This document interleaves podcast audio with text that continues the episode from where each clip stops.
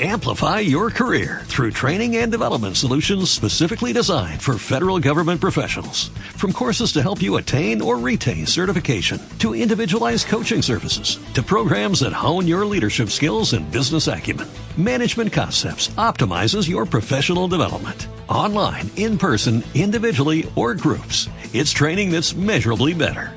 Learn more at managementconcepts.com. That's managementconcepts.com. Muy buenos días a todas y a todos. Gracias por su asistencia, gracias por venir. Primero que todo quiero darle la bienvenida a nuestros amigos y amigas de Libeinu que se encuentran aquí con nosotros, que como su nombre lo dice, Libeinu son nuestro corazón. Los queremos mucho. Son ustedes bienvenidos. Nos honran con su presencia nos iluminan nuestra clase y nuestro Beta Knesset. Que Dios los bendiga, las bendiga a todos y a todas. Que tengan larga vida, salud, alegría y muchísima veraja. La clase del día de hoy la vamos a dedicar para Refuah Shelema de Hilel Fidel Ben Sofía Sara. También para Refuah Shelema de Eliau Ben Esther y para Shelema de Yosef Ben Sara y Kol Amo Israel. Cada quien que quiera pedir para alguien, que lo diga en este momento, para que estas palabras de Torah sean para su Shelema. El título de la clase de hoy es cómo dejar de ser una mamá gritona y una abuela también. ¿Ok? Seguro todas las aquí presentes no lo son. Sin embargo, hay veces nos pasa que en momentos de frustración o desesperación le subimos dos o tres rayitas a nuestro tono de voz. ¿Sí les pasa o solo a mí?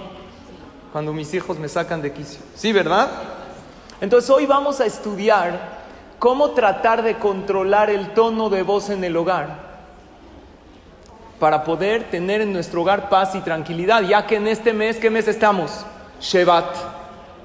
Es el mes de la unión familiar por tu Bishvat que pasó ayer, que festejamos el árbol y el árbol es raíces, frutos, todo lo que es la familia.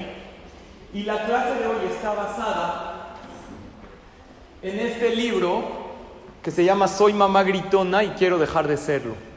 Este libro está escrito por una conferencista, una psicóloga, Ale Velasco, que me interesó mucho, me encantó el libro. Y Bezrat Hashem, vamos a aumentar también consejos de nuestros hajamim, a donde la psicología no llega. Durante la clase tenemos tres libros que vamos a regalar a la que conteste unas preguntas, por lo tanto estén bien atentas para que se puedan llevar este maravilloso libro que les va a encantar. Como introducción quiero decir que hay muchas maneras de gritar. No solamente se grita con la voz, hay otras maneras de agredir. Se puede agredir con la mirada, se puede agredir con la indiferencia. Y todo lo que es agredir y lastimar queda prohibido en el hogar y en la familia. Nos equivocamos pensando que con el afán de educar a nuestra pareja o a nuestros hijos se vale agredir. O también nos equivocamos y pensamos que si alguien me agredió, yo puedo agredir de regreso. ¿Qué opinan? Si alguien me hizo mal, ¿le puedo regresar el mismo mal? No, pero él me lo hizo, no importa, yo tengo que actuar correctamente. Ya sea que mi hijo me desobedeció deliberadamente o mi pareja no hizo exactamente lo que yo quería, ¿sí o no? Yo le digo a los hombres, la mujer no obedeció a Dios cuando le dijo que no coma del fruto. ¿Quieres que te obedezca a ti? Dios dijo, no comas el fruto, fue y comió. Entonces ya, tranquilo, no pasa nada. ¿A ti por qué te va a obedecer? Pero hoy vamos a hablar de gritar con la voz, lo que nos pasa mucho en el hogar cuando nos frustramos. ¿Quién grita más en la casa, la mujer o el hombre? El hombre, ¿verdad? Ellos son los más gritones. Pues ¿qué creen? Está más etiquetada la mujer como la gritona en ojos de los niños. Pero ¿saben por qué? Yo no las culpo. Porque el hombre se le hace muy fácil llegar a la casa en la noche y él los acuesta. Es más, tú los acostaste y él los levanta. Y echa relajo con ellos. Es que papi nos dejó 20 minutos más ver la tele y tú te estás jalando de los pelos hasta que los acostaste. Pero velo un domingo que pasa todo el día con ellos, ¿qué tal grita? También grita. Entonces estos consejos nos van a servir a los dos. Pero aquí es una clase de mujeres, aunque tenemos también a nuestros amigos del Ibeino. Lo que vamos a hacer es hacer nuestro papel. Vamos a hacer nuestro papel y vamos a educar, entre comillas, a nuestra pareja con el ejemplo. A los hijos se les educa con ejemplo y con lecciones. A la pareja, esposo, esposa, solo con ejemplo. No eres su papá, no eres su mamá. Vamos a comenzar con el papel. Yo lo comparo a un aeropuerto. El hombre es el piloto. La mujer es la torre de control. Y también, por experiencia se los digo, y también, no es nada más la torre de control, es todo lo que dirige al vuelo. El piloto está en dónde? En la cabina. Si el baño del avión está sucio, ¿le importa algo al piloto? Le vale sombrilla. ¿Quién se tiene que encargar? La aeromoza, o si hay algo en la torre de control. La mujer es todo, la torre de control, las maletas, la aeromoza, la que sirve, y el hombre es el piloto. El hombre se dedica a una sola cosa. Por eso dicen que el hombre solo puede hacer una sola cosa a la vez. ¿Están ustedes de acuerdo? La mujer hace muchas. Yo digo que el hombre puede hacer varias. Se lava la, cara, ensucia el espejo, tira algo, puede hacer muchas cosas a la vez. Pero la mujer en realidad tiene más capacidad, así Hashem la creó, de hacer más cosas. Y la regla en el hogar es la siguiente. La paz genera paz y la tensión genera tensión. No tiene mucha ciencia. Si tú llegas con paz a tu hogar, es lo que le vas a transmitir a tus hijos. Si tú llegas toda tensa y hecha un manojo de nervios, pues los niños así van a ser. Y la pregunta que tú como mamá te tienes que hacer, ¿soy fuente de paz y tranquilidad para mis hijos? O cuando me ven, es solamente a ver que mamá no me cache, a ver ahora que me va a regañar. Tristemente hay mamás así, que no son fuente de paz y tranquilidad. Y hay mamás al revés, que aunque el hijo llega tenso de la escuela o de la clase, llega a su casa, ve a su mamá, platica con ella, recibe un abrazo de ella y automáticamente el niño, ¿qué le pasa? Se relaja y se tranquiliza. Vamos a dividir la clase en tres puntos. Número uno, ¿por qué gritamos? Número dos, cómo evitarlo, según los consejos que trae este maravilloso libro. Y número tres, qué consejos dice la Torah que en este libro no figuran.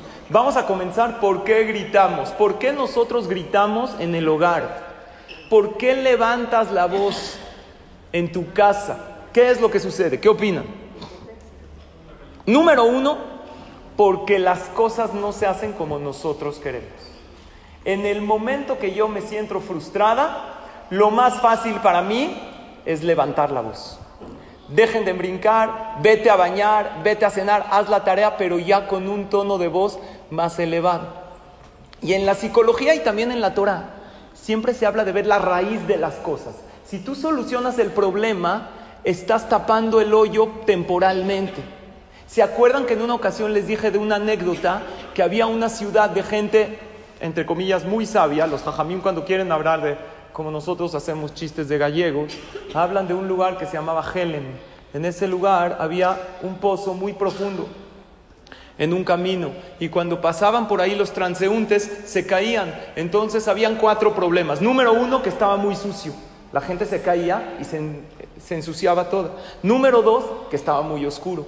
Número tres, que estaban aburridos, ¿qué van a hacer ahí abajo? Y número cuatro, el cuarto problema, ¿cuál era? ¿Cómo van a salir? Entonces se reunieron los sabios de esa ciudad y decidieron solucionar el problema. Para el problema que está muy oscuro, ¿qué vamos a hacer? Vamos a poner velas, antes no había luces eléctricas. Para el problema que están muy aburridos, ¿qué vamos a poner? Un librero ahí, wifi para que la gente se entretenga.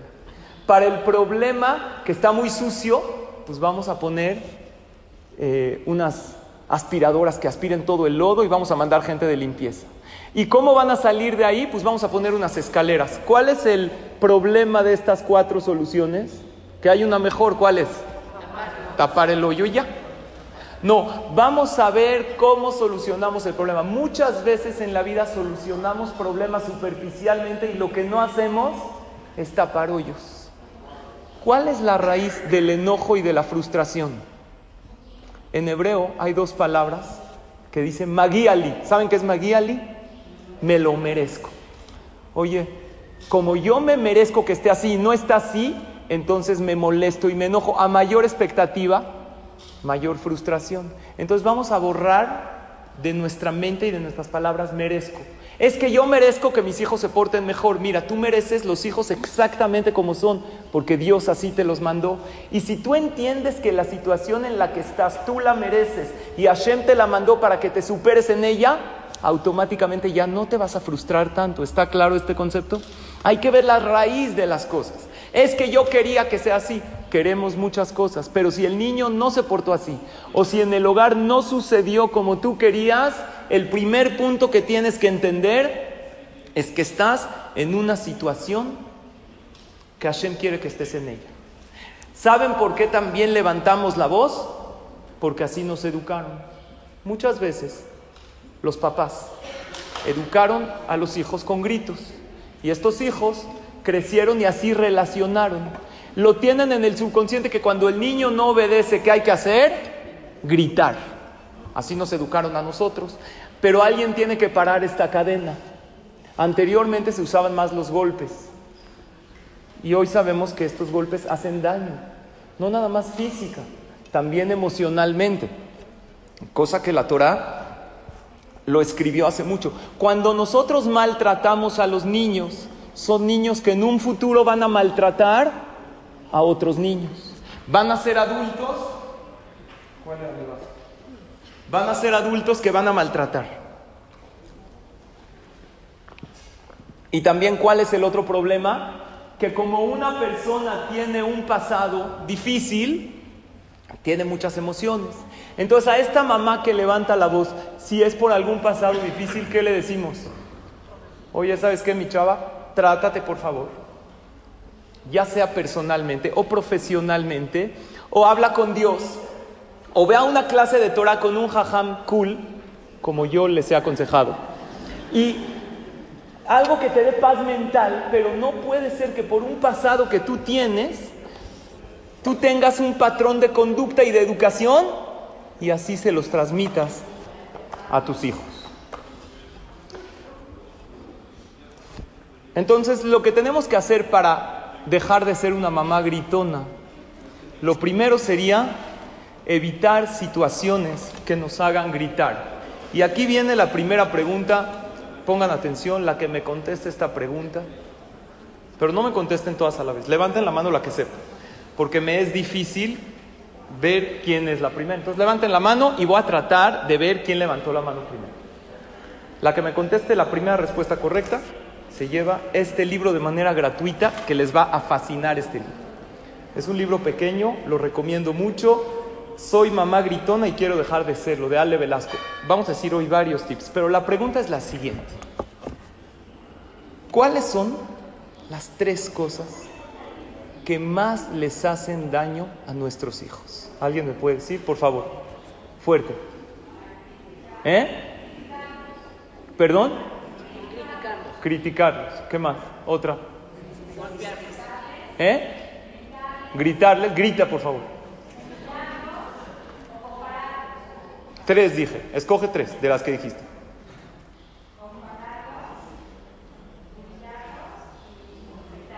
Otra. Juzgarlos. No, necesito tres. Alguien que me diga tres. Comparar sí hacen daño, pero faltó.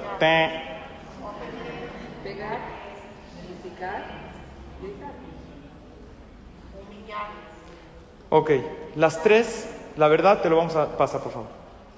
Se lo vamos a dar a ella porque se acercó mucho a la respuesta, pero las tres cosas que más les hacen daño a nuestros hijos. Y si quieren educar de manera, ahorita van a haber otras oportunidades para que se lo ganen. si quieren, ahorita se las voy a decir. Les voy a decir qué dijo y cuál es la respuesta correcta. Si quieren saber qué no hacer con sus hijos y con sus nietos para no hacerles daño, eviten tres cosas y pégalo en donde quieras. Evita levantar la voz, evita golpear y evita avergonzarlos que es como criticarlos. No, que ella dijo criticarlos, pero generalmente una crítica constructiva bien dicha no hace daño. El problema es cuando se la decimos delante de alguien y lo dañamos emocionalmente. Son tres cosas prohibidas hay varias, pero tres cosas tache en la educación de los hijos. Si levantamos la voz, si golpeamos con enojo y coraje, y si los avergonzamos y los ponemos en evidencia delante de más gente, estamos haciendo un error en la educación de sus hijos. Ahora, una cosa. Cuando había una señora que me dijo, Jajam, soy la peor mamá que existe, o una de las peores, no quiero que entremos en este tema, porque nos hemos equivocado en la vida. ¿Sabes por qué te equivocas? Escuchen esto. No porque eres la peor mamá o porque eres mala mamá. Te equivocas porque crees que eres mala mamá. Y al tú creer que eres mala, cómo estás autoevaluada y autoetiquetada como una mamá mala. Por lo tanto, cada vez que haces un error, reafirmas esa idea y que dices, pues sí soy mala, por eso me equivoqué. Por lo tanto, tú tienes que decirte a ti misma, yo soy parte de Hashem, yo tengo, yo soy Kadosh. Eso el libro no lo trae, pero eso el judaísmo sí nos los dice tú eres Yehudía y tú eres parte de Dios y eres una buena mamá y eres una buena Yehudía y eres una tzadeket. Y cuando tú te etiquetas así a ti misma, bajas muchísimo el margen de error. Entonces, primero, vamos a empezar por ti. Había un niño en la escuela que estaban hablando en la clase de los signos zodiacales y la maestra le preguntó a un niño, oye, ¿y qué signo es tu mamá? El niño dijo, creo que es un signo de exclamación, porque todo el día me está gritando. Y lo que tenemos que saber es que no podemos nosotros tener esa imagen en nuestros hijos. Ahora vamos a empezar por ti, porque generalmente lo más fácil cuando yo levanto la voz en el hogar es echarle la culpa a los demás. Vamos a empezar por ti para ver cómo tú te puedes sentir mejor. Primero que todo, y es uno de los consejos que trae el libro, reglas evitan conflictos. Cuando en una casa hay reglas claras, esas reglas ponlas con tus hijos. Es muy fácil empezar a dar órdenes sin escucharlos. ¿Te parece bien dormir a esta hora? ¿Te parece bien que la tarea se haga cuando lleguemos? Con un te parece bien, psicológicamente le estás dando su lugar y el niño siente que él accedió a esa regla. Pon reglas claras, pero una cosa, las reglas que des o las órdenes, asegúrate que tus hijos te están escuchando. Porque muchas veces cuando le damos esas órdenes a nuestros hijos, cuando están jugando. El Señor está viendo la serie y tú le estás diciendo que haga tal cosa. O apenas se está despertando y ya había un joven que dijo, odio cuando mi mamá me da órdenes cuando apenas me despierto y ya no sé si colgar al perro, lavar la basura o sacar a pasear la ropa. Porque mi mamá me lo dice cuando apenas me estoy, tú tienes que ser clara en las órdenes con tus hijos. Y cuando tu hijo está jugando, no le des órdenes. Acércate, asegúrate que te está escuchando, o le pones una pausa a la película, o le apagas tantito la tele, pero no a la mala, te aseguras que te escucho, haces contacto visual y ahí le das la orden. Muchas veces, ¿por qué no nos obedecen? Porque no dimos la orden de manera clara. Tiene que haber estructura familiar. Los niños tienen que tener funciones en el hogar. Y en el libro obviamente no dice eso, pero cuando hay mucha tensión en un hogar, Erev Shabbat, víspera de Shabbat. Un jajam dijo, hay muchas familias que respetan Shabbat, pero no respetan Erev Shabbat.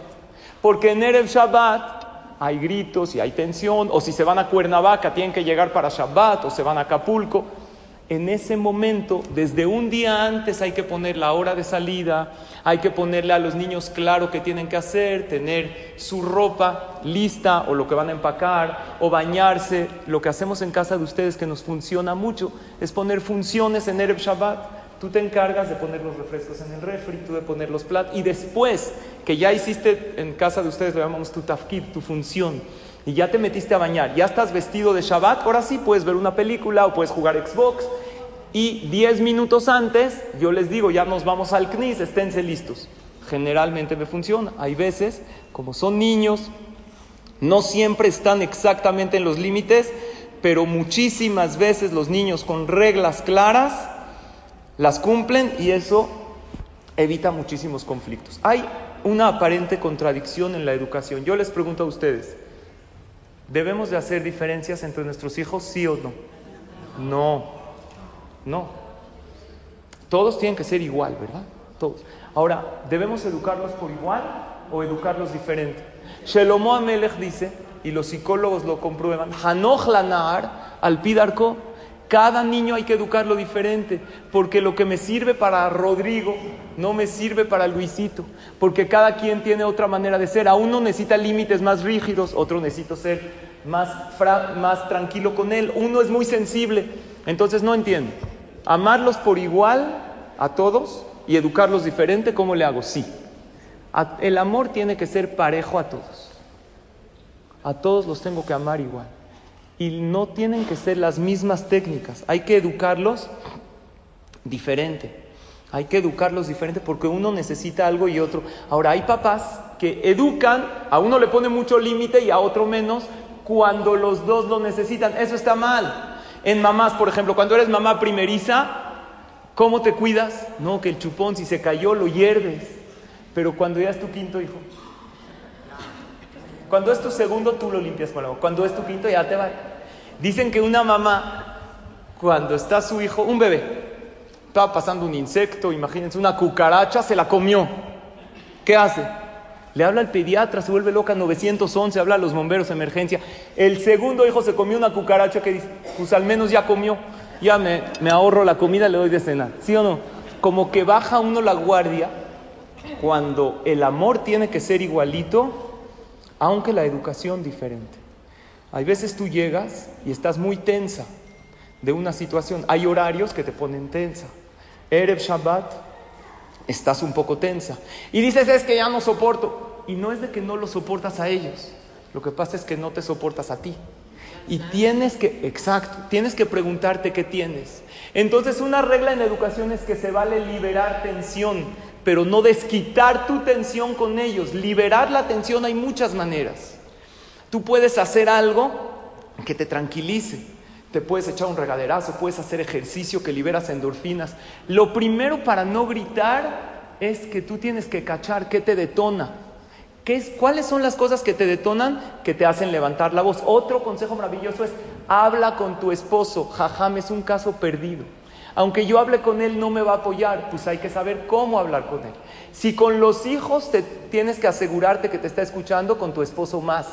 Y tienes que ir en un momento donde él esté tranquilo o en un café. Y con elogios sinceros lo elevas y lo levantas y le explicas lo importante que él es como figura paterna y explicarle cómo él te puede ayudar para que no se den situaciones que te hagan gritar. ¿Se acuerdan lo que dijimos en la clase anterior? Hashem no te hizo mamá directo. Primero, ¿qué te hizo? Te hizo mujer, después te hizo esposa y después te hizo mamá. Primero tienes que sentirte plena con tu vida como mujer. Primero tú, no por egoísmo, para que tú te sientas bien, como es en el avión, Barminan, en el oxígeno. ¿A quién se le pone primero?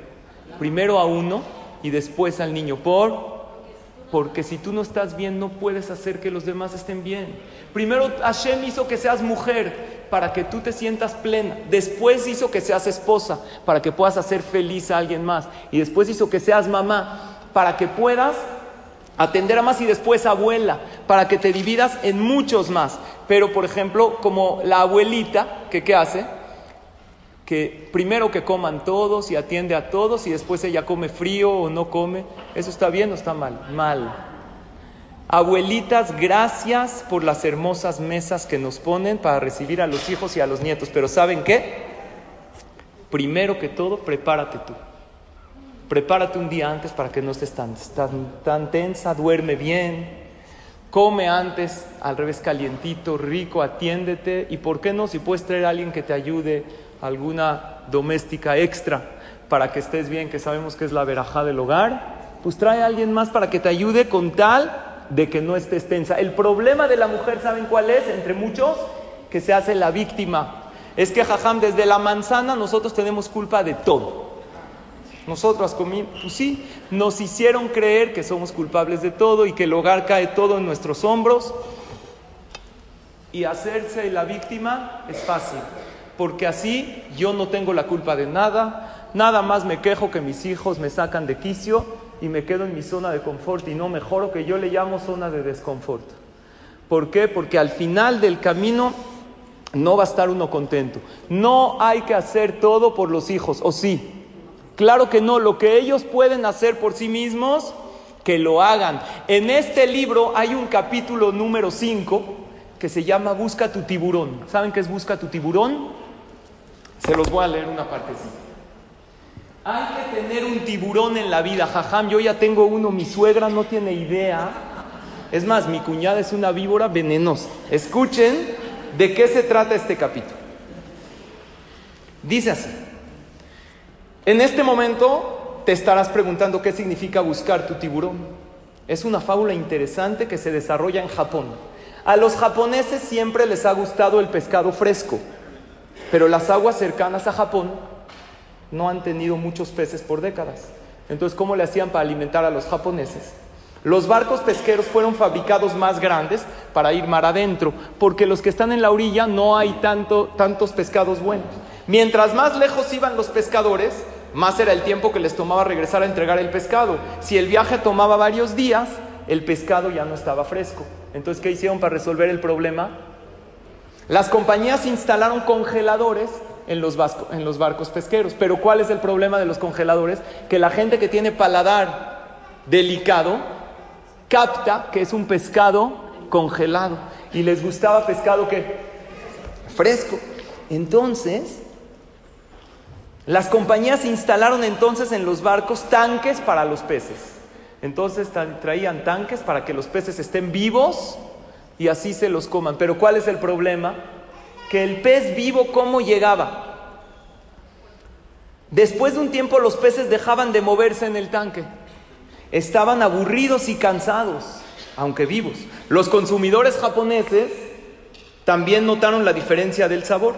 Porque cuando los peces dejan de moverse por días, pierden el sabor fresco. Entonces, ¿cuál es la solución? ¿Qué hacían para que los peces se muevan mucho?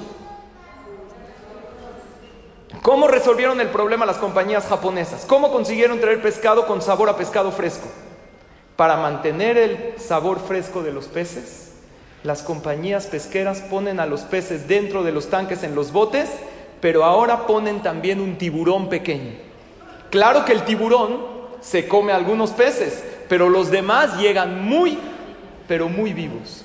Los peces son desafiados. Tienen que nadar durante todo el trayecto del tanque para mantenerse vivos. ¿Cómo lo pasamos a nuestra vida?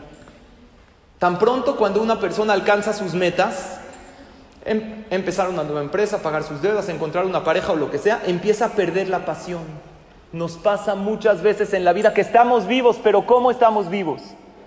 Estamos sobreviviendo en la vida.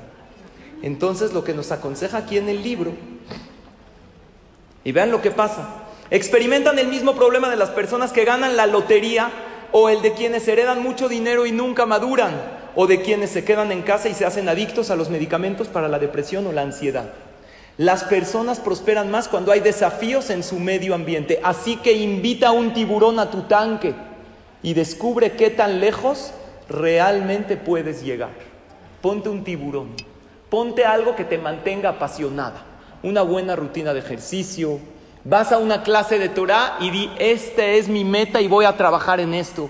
Y me llevo consejos para mi vida que los tengo que superar y me autodesafío. Tú sigue alerta, pero siempre fresco. Siempre habrá tiburones a donde vayas. Hay veces Hashem nos manda un tiburón, una persona que nos ofende, y nuestro tiburón es saber que viene de Hashem y no exaltarnos. Y así nos podemos mantener bien. Esto es lo que es busca tu tiburón. Cuando estás feliz con tu vida, no vas a gritar ni echar culpas a los demás. Lo que pasa es que desquitamos nuestro nuestra frustración con ellos. Y luego nos preguntamos de adolescentes, lo que siembres en la niñez, vas a cosechar en la adolescencia.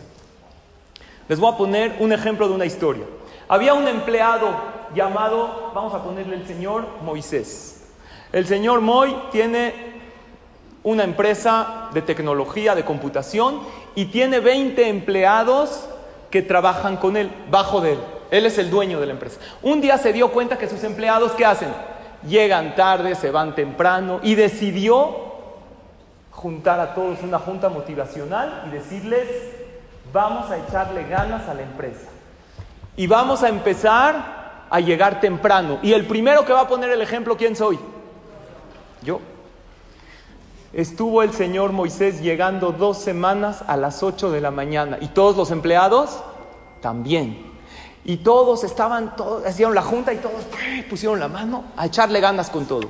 Un día después de dos semanas, ¿qué pasa con el señor Moisés? Tenía una junta familiar, una reunión, una fiesta. ¿Y a qué hora se levanta? A las nueve de la mañana sonó el despertador, pero lo apagó. ¿Cómo se levanta este señor? Enojadísimo. ¿Dónde están las llaves del coche? Gritando como loco. En lo que consigue las llaves del coche, ¿cómo sale de su casa? Frustrado y enojado. Le pone reversa y le pega al coche de atrás. Híjole, se pone pésimo. Háblenle al seguro, yo ya me voy. Va haciendo llamadas en el camino y ¿qué creen? Lo agarra la patrulla por usar el celular manejando, le cuesta dos mil pesos de multa. Llega enojadísimo a la oficina, ya eran nueve y media. Agarra y le habla al gerente, Federico, ven para acá. ¿Y él por qué gritas? Ah, ¿por qué grito? ¿Hiciste el negocio que te dije? No, pero me dijiste que no lo haga. Ah, te dije que no lo haga, estás todo el tiempo aquí perdiendo el tiempo, te vas, le empieza a gritar. Federico se pone muy mal. Le habla a la secretaria. Silvia, ¿qué haces? Ven para acá. ¿Por qué gritas? Ah, ¿por qué gritas? Mandaste el mail que te dije, me dijiste que no lo mandes, te dije que no lo mandes, te dije que sí lo mandes. Estás, todo el día aquí hablando por teléfono, tomando café, ¿verdad?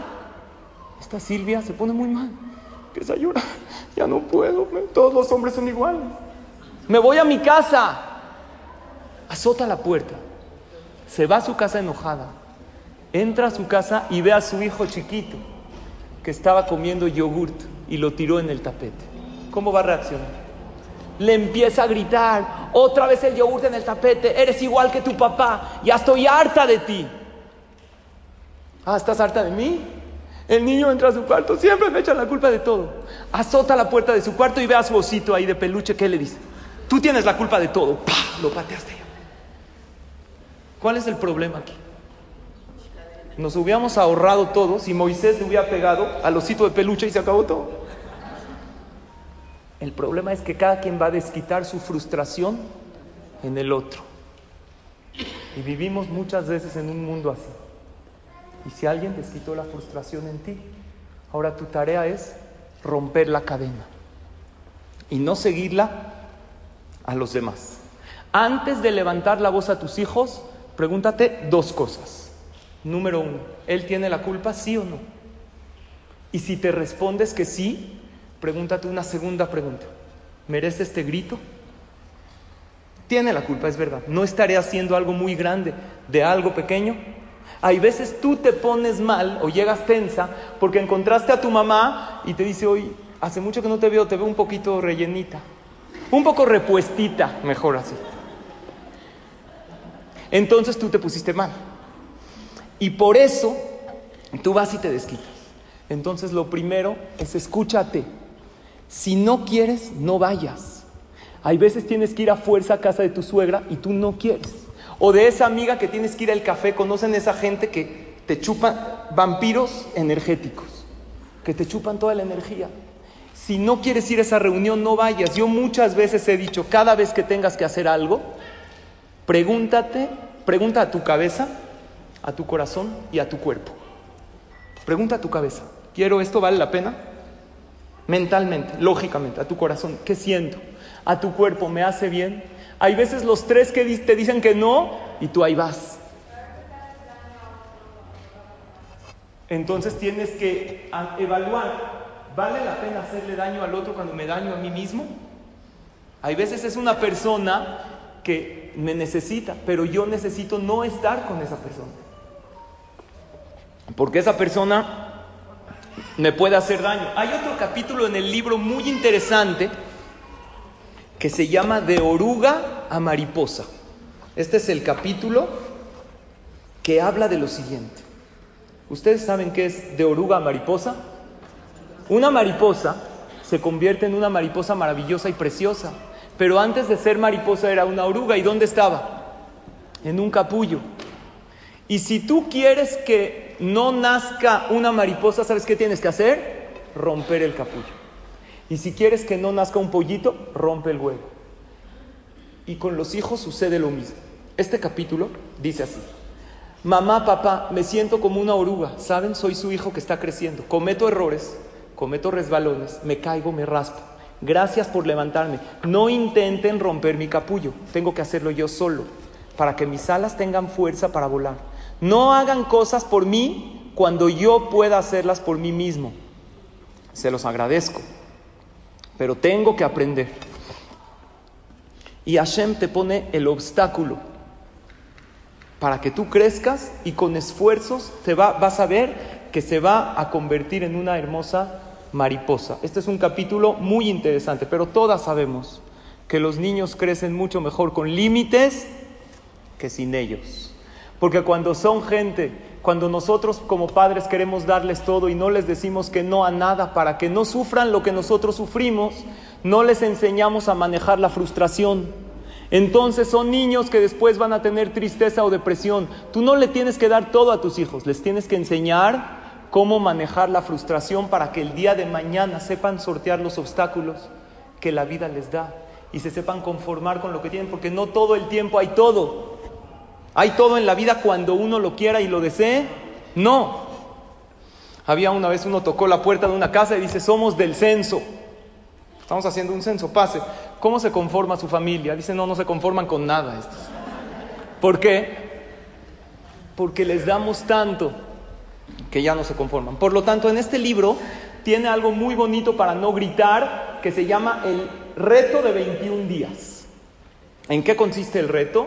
Puedes hacer un consejo por día. Al final de la clase no se vayan, les voy a dar unas hojas que tienen aquí estos consejos maravillosos. Él, aquí en el libro les llama los prácticos consejos prácticos. Número uno dice, ponte una liga en tu muñeca. ¿Ok? Y cada vez que grites o levantes la voz, date un ligazo. si les sirve, háganlo. Un consejo muy sencillo, pero no lo hacemos. Acércate para no gritar. ¿Saben quién dice este consejo? El Rambán. ¿Han leído Higuereta Rambán, la famosa epístola? Dice, aunque alguien esté lejos, acostúmbrate a no llamarle de lejos para que te acostumbres a no levantar la voz. A lo mejor es un poco elevado para nosotros. No importa si le llamas a alguien de lejos. Pero ahí dice, acércate para no gritar. Acostúmbrate que el tono de voz no se levanta. Otro consejo dice, repite lo mismo en el mismo tono. Disco rayado. Métete a bañar, métete a bañar. Lo que pasa es que cuando decimos, métete a bañar, métete a bañar, métete a bañar, métete a bañar. Entonces tú, todo en el mismo tono. Hasta que tu hijo que te diga, ya, ya, ya entendí. Tú no levantes la voz. Disco rayado. ¿Cómo hacen ellos cuando quieren algo? disco rayado. Quiero un dulce, quiero un dulce, quiero un dulce, quiero un dulce, que tú ya. Tú, tú haz la técnica del disco rayado. Este lo digo yo, no está en el libro. Baja la voz más todavía. Cuando estés desesperado, frustrada, acércate con tu hijo y baja la voz más del tono normal. Ya, por favor, ya vete a cenar. ¿Y sabes qué va a relacionar tu hijo psicológicamente? Ahora sí, mamá está enojadísima, ya bajó la voz de verdad funciona. Tú siempre hablas en un tono de voz normal, pero cuando más molesta estás, más baja la voz. Otro sencillo, sencillo, respira y cuenta hasta 10. Otro sencillo, no te enganches. Tú eres el adulto, compórtate como tal. Da órdenes claras. Dale opciones a tu hijo. ¿Por qué gritamos? Es que no se quiere bañar. ¿Cuándo te quieres bañar? ¿Quieres ahorita?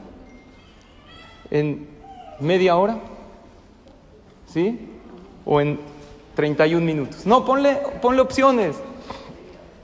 O hacemos muchas, muchos corajes porque el niño chiquito no se quiere vestir como nosotros queremos que vaya. Y es que si no, no te voy a llevar. Y sí lo vas a llevar porque es el Brit de tu hermana y tú eres la madrina. ¿Cómo que no lo vas a llevar? Claro que lo vas a llevar. Entonces tú le tienes que explicar que ahorita es el Brit Milá te tienes que vestir así. Y a los niños les gusta la sinceridad. Quiero que te veas bonita porque nos vamos a tomar una foto y quiero que todos nos veamos bien. No quiero que, te vean mal vestido. Es más, para cuando vayas un domingo a tal, tú escoges tu ropa. Otra muy importante, explica tu cansancio. Explícaselos. Dile, estoy, cansando, estoy cansada por esto. Tuve un día así, se vale. Haz actividades extracurriculares. ¿Qué significa? Los niños cuando están ocupados en otras cosas, entonces se pelean menos y desobedecen menos. Pero también no hay que exagerar, porque luego quieres las clases de violín, de flauta y de chino mandarín, y el niño no puede hacer tantas cosas. Entonces lo que hay que hacer es hacer actividades extracurriculares que a ellos les gusten. Una que me encanta y lo he hecho con mis hijos, comunica jugando. Por ejemplo, diles, cuando sea la hora de cenar, vamos a poner música. Cuando oigan la música, es porque ya es la hora. Hay veces los niños dicen, es que no quiero, porque la primera llamada de a cenar es una trampa para poner la mesa. Ya me la sé. Entonces tú les vas a poner música en el momento que llegue. O yo lo hago con mi hija, cuando llego temprano, le encanta que le haga un juego de escondidillas. Si te encuentro, te vas a dormir. Mi hija chiquita le fascina. Cuando llego, me, pasa que llego temprano a la casa, tiene su horario de dormir, que como les dije, reglas evitan conflictos, ponles horarios. Y tu hijo te va a decir, ma, pero ¿por qué David se duerme a las 11 y yo a las 8? Y se le explica. Tú estás a tu edad, necesitas dormir más. Cada quien, como dijimos, amarlos por igual y educarlos diferente. Y le hago ese juego a mi hija Janita chiquita, le encanta. Cuando llego temprano lo espera. Ya, papi, las escondidillas, pero si te encuentro a dormir y le encanta y se va a dormir y lo hacemos de una manera muy especial, con algo de diversión. Es muy importante que haya diversión y armonía y alegría en la casa. Otra de las cosas que nos ayudan muchísimo para no levantar la voz en el hogar son los relojes y mejor con alarma. Cuando suene, le pones tu celular con alarma, cuando suene esta alarma se acabó. Y en este momento vamos a hacer la tarea. Abrázalo apapáchalo, avísale antes, dile cada vez que te quiera comunicar algo, que no me estás haciendo caso, me voy a acercar y te voy a dar un fuerte abrazo. Eso quiere decir que te estoy pidiendo que por favor lo hagas. Y aquí viene la segunda pregunta, yo les voy a preguntar. Bueno, antes trae otro tip. Trata a tu hijo como si fuera el hijo de tu amiga. Si tu amiga te deja a su hijo para cenar y para hacer la tarea y para dormirse, ¿te vuelves loca y le gritas? No. Es más, ni a tus hijos por está el niño. Así trátalo, imagínate que es él.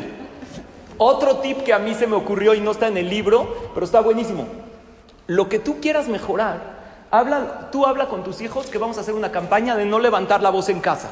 Y como tú eres la que hablaste del tema, entonces pues tú eres la primera que lo tiene que hacer. Mamá, quedamos que no. Sí, cierto, se me fue. Gracias por recordar. No vamos a levantar la voz en la casa. Aquí dice que pongas una hoja así como niña, que cada vez que grites le pongas una rayita y cada vez que des un abrazo pongas un corazoncito y hagas más o menos un, eh, un recuento de cómo vas. ¿Ok?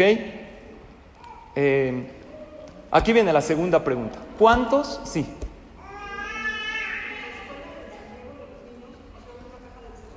Ajá.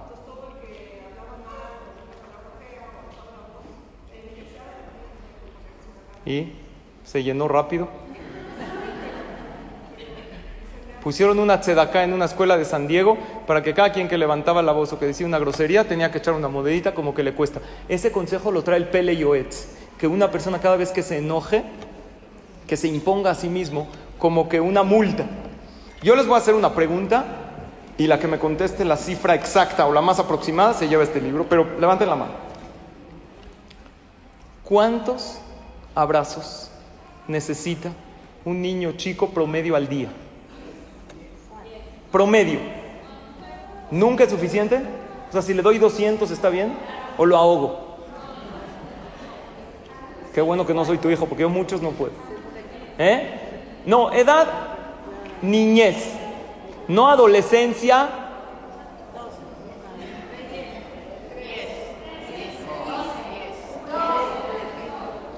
Sean sinceras, sean netas. ¿Quién dijo 12? Pasa, por favor. Esta socióloga, psicóloga Ale Velasco dice que nuestros hijos necesitan 12 abrazos al día. Hazako Baruch. Pero no hagas la tontería de uno, dos, a ver, me faltan tres. Tienen que ser espontáneos porque el abrazo, ahora, el beso también es maravilloso. Dicen que el beso es una de las cosas más hermosas que salen de la boca sin hablar, porque les da mucho cariño, pero ojo, con los adolescentes, hombres, no funciona, y peor cuando tienes bilé y te sientes horrible que se está limpiando así. Y a mí me pasó el día de las madres que venía mi mamá a la escuela y no hay peor oso que tus amigos te digan que tienes aquí el bilé de tu mamá. Generalmente los, en los hombres es diferente. Estamos hablando de niños. Y les voy a decir una frase que a mí me encanta. El amor es agua. El pez es el hijo. Y la pecera son los límites. Tú necesitas una pecera. No puede estar, no es un pez en el océano tu hijo. Tu hijo crece en dónde? En una casa. Beshinantam levaneja, dice la Torah, le vas a enseñar a tus hijos. Bedibartabam, ¿cuándo? Beshivteja bebeteja. Le vas a enseñar a tu hijo, todas decimos el Shema, cuando esté en tu casa.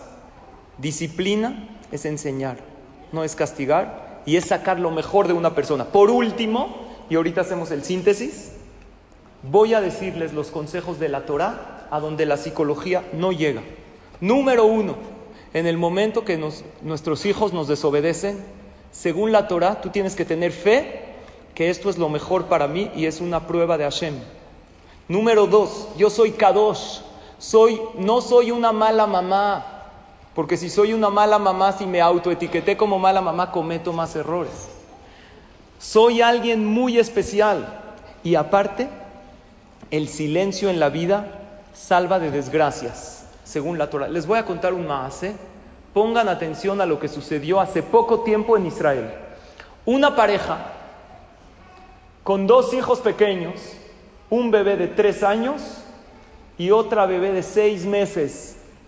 Antes de Pesach, en Israel, ¿cómo funciona? Generalmente ellos hacen la limpieza, no sabían si iban a pasar Pesach en la casa o no, y el esposo, como todo buen mandilón que le dijo, yo te ayudo a hacer toda la limpieza de la casa, no te preocupes, igualito que tu esposo, que te ayuda en todo. ¿Ok? Entonces decidieron pasar pesa. Eran días, todavía no alegre un segundo. Eran días agotadores de limpieza.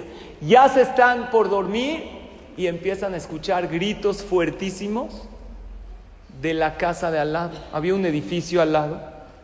Antes de Pesaj es como verano, estaban las ventanas abiertas y empiezan a escuchar unos gritos, azotones de puertas, insultos y se ponen muy mal. ¿Cómo puede ser que haya gente gritando así? ¿Qué tipo de gente es? Y todavía la mujer le dice a su esposo, son, es gente nueva que llegó a vivir acá, se cambiaron de casa y él es un jajam.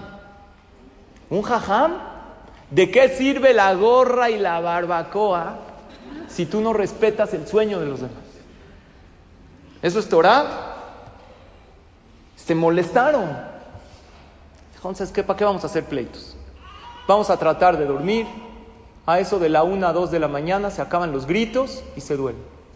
Al otro día, después de un día agotador de limpieza para pesa, empiezan otra vez los, los, gritos. ¿A qué horas? Dos de la mañana. Pero esta vez más fuerte que ayer. Y ahí el esposo se pone, pero como loco. Y dice, le voy a hablar a la policía. ¿Qué es esto? Unos gritos aterradores, insultos, locura. Y este es un jajam. Mira, le dice, antes de hablarle a la policía o de hablarle a alguien, voy a ir yo a tocarle la puerta de la casa, a decirle, ¿cómo puede ser? ¿Que no te da vergüenza? ¿No tienes vecinos? ¿Que están gritando a esta hora de la noche? ¿Tiene razón el hombre, sí o no? ¿Verdad que sí? No pueden dormir, los bebés ya están dormidos. Pero la mujer me, le dijo, mira, Tú me enseñaste, tú has ido a clases de Torah y me enseñaste que el que se queda callado, ¿quién sabe por qué problemas están pasando estos vecinos? Lo más fácil es reclamar y eso todo el mundo lo hace. Pero lo difícil es comprender, quedarse callado y ponerse en el lugar del otro. Pero no podemos dormir, necesitamos dormir bien. Para mañana me dijo, ¿qué te parece si vamos a dormir a la sala? ¿Cómo era la casa de ellos? La recámara estaba junto a la otra casa, daba una ventana con otra. Estaba en medio la sala y después las recámaras de los niños. ¿Sabes qué excelente idea?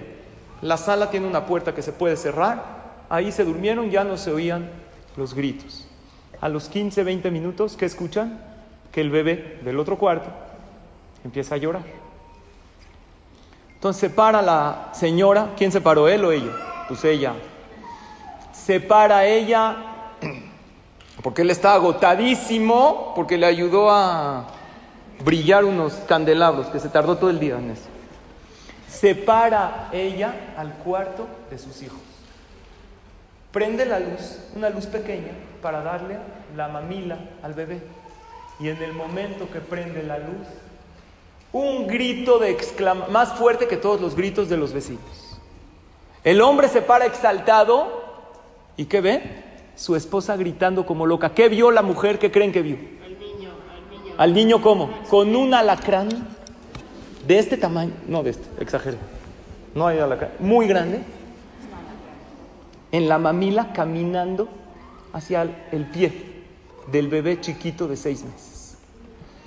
En ese momento los bebés obviamente se despiertan, la mamá los levanta, hablan, existe ahí en Israel eh, compañías especiales, fumigación de la yeria, de lo que es el municipio, y le dicen, en este momento no podemos ir, vamos en un rato, nada más descríbanos cómo es el alacrán. Le empieza a decir cómo el alacrán, ¿conocen la cumbia del alacrán? ¿Te va a picar o no? ¿Se las canto? El alacrán, ¿sí o no? Una cumbia. Escuchen qué pasó. Le habla le empieza a describir el alacrán y le dice, este alacrán es un alacrán que así se llama, de Yerijó, así se llama, es un tipo de alacrán de las piedras que provoca, Barminan, si alguien lo pica, parálisis para toda la vida en gran parte del cuerpo. Dios les hizo un milagro. Lo que tienes que hacer ahorita es ir a cazar al alacrán, atraparlo en un frasco. ¿Quién creen que fue? ¿Él o ella? El hombre es el hombre. Dicen que el hombre es valiente hasta que la cucaracha vuela, ¿no? Yo la voy a matar. ¡Vuela! Ella lo fue a atrapar. Le pone el frasco. Bueno, el alacrán se picó a sí mismo, se murió, Baruch Hashem. Le fueron a contar este maase a Rabhaim Kanievski. Le dijo: Mira qué maravilla. Si tú hubieras ido a gritarle a los vecinos, no hubieras estado en ese momento cuando Hashem te salvó la vida literalmente de tu hijo. Y le dijo algo más. ¿Cómo se dice parálisis en hebreo? Barminan. Shituk. Shituk. ¿Y cómo se dice silencio en hebreo? Shtika. Nadie por callarse se ha arrepentido. Gente por gritar sí se ha arrepentido. Pero en este caso la shtika, el silencio, le salvó de shituk. Barminan de una, de una parálisis. Siempre nosotros tenemos que saber, según la Torah, el evitar enojarse, el, que evita explotar, siempre gana, nunca pierde. Porque perder la paciencia es perder la batalla, dicen por ahí. En el momento que pierdes la paciencia y te sales de tus casillas, ahí perdiste la batalla, no importa cuál sea. Si tu batalla es Shalom Bay, o si tu batalla es Jinuj, y al final, ¿saben qué pasó con esa familia? ¿Saben por qué estaban gritando? Con los vecinos. Sí era un jajam, pero ¿saben qué problema tenía? Tiene Barminan un hijo muy desviado. Si podemos repartir las hojas porque vamos a hacer un síntesis de la clase. Tiene un hijo muy... Aquí tengo algunas. Un hijo desviado.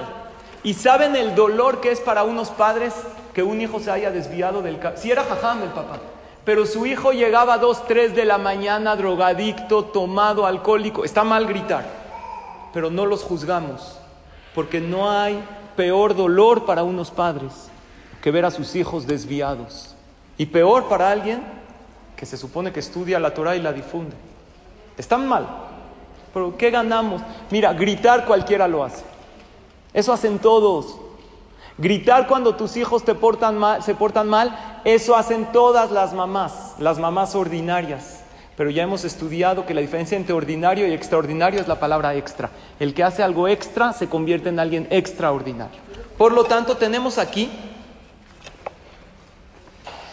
unas hojas que resumen toda la clase de hoy y quédense porque voy a hacer una pregunta más para alguien que se pueda ganar Bezrat Hashem.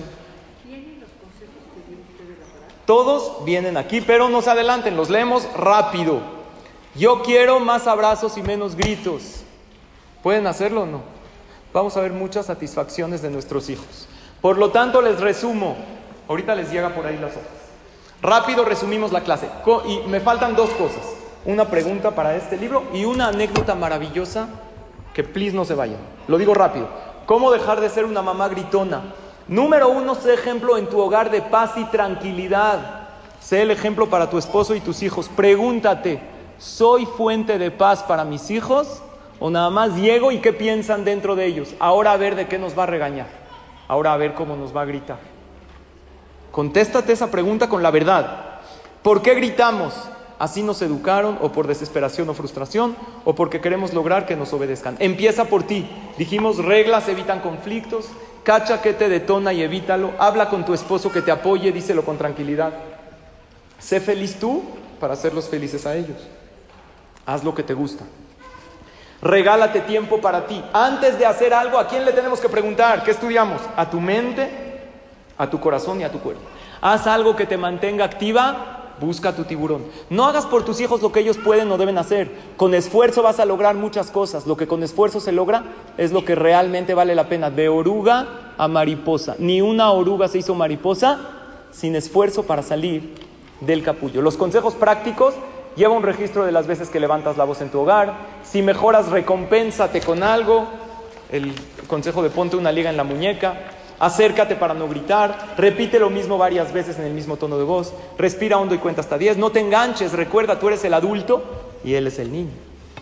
Explica tu cansancio, haz con ellos actividades diferentes y fuera de la rutina, comunica con diversión, con música o con un juego, pon relojes con alarma, dale un abrazo, trata a tu hijo como si fuera el hijo de tu amiga, habla con tus hijos de no levantar la voz en la casa y diles que te recuerden si lo haces. Según la Torah, y con esto acabamos, Ten fe, Hashem te puso la prueba. Piensa, soy especial, soy parte de Hashem, soy grande y elevada. El silencio abre las puertas del cielo para recibirte filot y para eliminar los decretos. Cada vez que tengas ganas de reaccionar, no importa en qué ámbito, y tú te controlas y te quedas callada, ¿sabes qué haces en ese momento? Abres las puertas del chamán para pedirle a Hashem. Reza por ti y por ellos todos los días. Tres cosas les hacen mucho daño a nuestros hijos, golpes, gritos y hacerlos pasar vergüenza. Asegúrate de darles muchos abrazos, 12 al día. Recuerda, lo difícil de la educación no es controlar el comportamiento de los hijos, sino controlar el nuestro. Y por último, esta frase que me fascina. El mejor regalo que le puedes dar a alguien es trabajar en ti. ¿Quieres regalarle algo a alguien? Trabaja en ti. Y más cuando se trata de tu familia. Que veamos de nuestros hijos muchas satisfacciones y alegrías Gracias por su asistencia y atención. Clase Charles Simha, mes de Shevat 5780, mes de la unión familiar. Su servilleta Rab Salisaed. Pero todavía no acaba. Gracias. Pero todavía no concluyo. Quiero acabar con una pregunta y la que me conteste se gana este libro. Y se los recomiendo mucho. ¿Dónde lo conseguiste, Alegre? En Amazon. Está excelente, tiene 120 páginas, te trae consejos prácticos y a mí me cambió la vida y creo que con esto tenemos tarea. Eh, platícalo con tu esposo, les va a encantar. Y el libro se llama Soy, pero lo primero que te va a decir tu esposo es claro, cómo dejar de ser una mamá gritona. A mí no me aplica y por eso las hojitas son en rosa, entonces ¿qué crees? Allá te arreglas tú, todavía no. ¿Podemos eh, grabar esta parte? Por último. Sí, más que no quiere. Soy mamá gritona y quiero dejar de ser. ¿Cuál es la primera parte en la tefila que nosotros pedimos por nuestros hijos? La primera, la primera, la primera, la primera. Tengan ¿En qué momento de la tefila? ¿Alguien está, muy difícil. ¿En qué momento en el rezo? La primera parte del día que tú pides por tus hijos. Muy bien. Pausa por en la tefila hay una parte. Tú no lo necesitas porque no eres mamá no regalas el baño. Hay una parte después de las verajot de la mañana que dice así, en el Sidur. Ya con esto acabo, la anécdota ya no se los voy a contar para la clase que Dice así, la persona en este libro, Adam el que quiere que sus hijos tengan mucho éxito en la vida, lo trae en nombre de Gedolé Israel y de varios Bajamín. Todas las mañanas en el momento que decimos Birkota Torah, todas decimos las verajot de la mañana. Porque a Matir, gracias por ver, gracias por caminar. Al final hay una veraja que dice Dios, permítenos que nosotros y nuestros hijos y todos nuestros descendientes sean hombres y mujeres de bien y conocedores de tu nombre. Dice ahí que haga una pausa y que pida por cada hijo con el pensamiento. Cuando llegues a yo desde que lo leí, trato de hacer lo siguiente. Llego a Teniana, pienso, Naomi Bacharo, Stella Bacharo, bueno, ahorita mi yerno también, eh, mi hijo David Bacharo, pienso en cada uno de ellos y le pido a Hashem que desde Hashem sean hombres y mujeres. Es muy, muy bueno. Entonces, antes de llevar el concluimos aquí la clase y la anécdota para la clase que y les agradezco a todos su asistencia y su atención y que tengamos una verajá, éxito, alegría y todo lo mejor. Amén. Amplify your career through training and development solutions specifically designed for federal government professionals. From courses to help you attain or retain certification, to individualized coaching services, to programs that hone your leadership skills and business acumen, Management Concepts optimizes your professional development. Online, in person, individually, or groups, it's training that's measurably better. Learn more at managementconcepts.com. That's managementconcepts.com.